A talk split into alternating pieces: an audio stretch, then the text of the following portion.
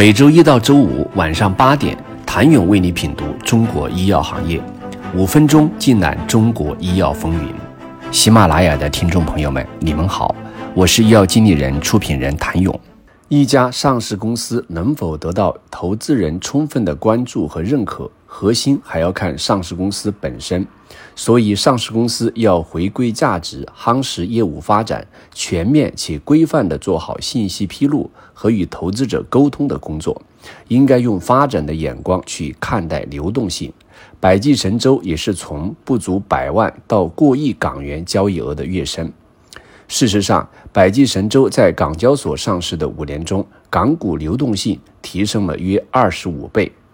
五年的时间，十八 A 和中国创新药一起经历了从最初的探索到繁荣火热，再到刺破泡沫后的震荡调整。如今，大家不禁思考：前一个轮回是否已经终结？生物医药将走向怎样的新周期？十八 A 是否为此做好了准备？特别是从二零二一年下半年开始，市场进入了所谓的资本寒冬。这让缺乏自身造血能力、高度依赖资本支持的生物科技公司们开始正视如何活下去的问题。有观察认为，自由化的资本市场将是大浪淘沙中的试金石，推动了中国创新药行业的格局重构。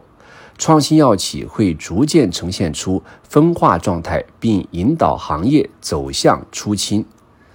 拥有差异化、核心竞争力的创新药企，能够吸引到更多的资金支持，加速自身研发，并凭借技术的迭代走上良性的发展循环；而那些仅靠讲故事、缺乏核心竞争力的创新药企，则将被淘汰出局。此消彼长中，重构是否已接近尾声？生物医药的新周期是否已经开始？根据媒体报道，二零二二年十月到二零二三年一月，恒生生物科技指数最高累计涨幅达到近百分之七十二，港股医药相关 ETF 也均呈现出持续上涨的趋势，苗头似乎已经显露，但答案却并不明晰。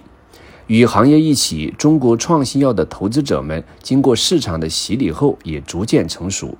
现阶段，投资机构对生物科技公司的分析和行业的调研比过去更透彻，投资策略也更加全面。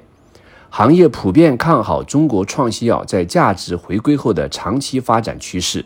但回调是否已经开始仍难预料，特别是对于国际化、市场化程度更高的十八 A 而言。一方面，港交所十八 A 仍是生物科技公司上市的最佳选择之一。截至二零二三年五月，依据十八 A 上市规则，准备在港交所上市的生物科技企业达到八家，与二零二二年全年上市公司数量持平。另一方面，五月刚刚完成 IPO 的绿竹生物上市两个交易日，股价即宣告腰斩，市场残酷不减。随着国内生物科技创新的不断深化，现今的创新药环境与五年前已经大不相同。摆在十八 A 面前的新问题是：旧时的政策能否跟得上行业的高速发展？规则是否应该与时俱进？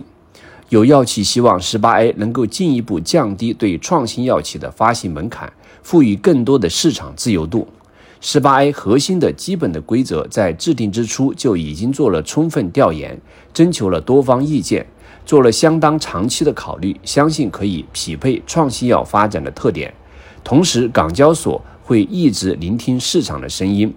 根据市场的共识，与时俱进的优化上市规则。除此之外，在未来十八 A 也需要合力。